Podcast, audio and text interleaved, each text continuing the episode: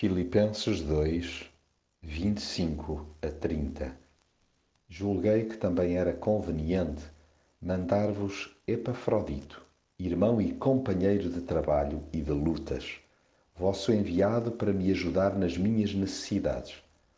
Ele tem tido muitas saudades de todos e tem andado preocupado convosco por terem ouvido que ele estava doente. É verdade que esteve doente, mesmo quase a morrer mas Deus compadeceu-se dele, e não só dele, mas também de mim, para que eu não tivesse mais aflições do que as que já tenho. E por isso vou mandá-lo o mais depressa possível, para que sintam a alegria de o verem novamente e para que eu fique menos preocupado. Recebam-no, pois, com toda a alegria, como um irmão no Senhor, e estimem os que são como ele. Esteve quase a morrer ao serviço de Cristo arriscando a sua própria vida para me prestar o auxílio que me faltava da vossa parte. Há gente que ao longo de décadas esfola a pele para nos ajudar.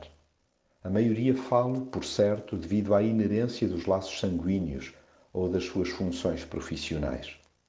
Abençoados familiares, professores, médicos, bombeiros, entre muitos outros, que no desempenho das responsabilidades assumidas despem continuamente a camisola para nos agasalhar.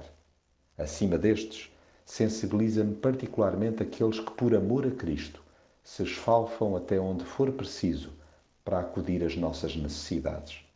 Assumem-se sem rebuço como companheiros de trabalhos e de lutas, colocando-se corajosamente na linha de fogo.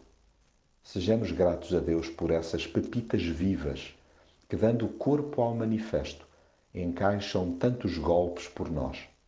No entanto, há que resistir à tentação de o reter junto de nós, impedindo assim que vejam supridas as suas próprias carências e, sobretudo, possam ser uma bênção noutras paragens.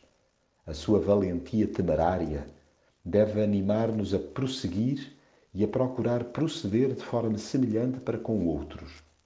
Prazemos, pois, cada Epafrodito que Deus nos coloca no regaço e disponhamos-nos a ser um para alguém em aflição. Estejamos à altura de, se necessário, morrer ao serviço de Cristo, isto é, arriscar a própria vida para prestar auxílio.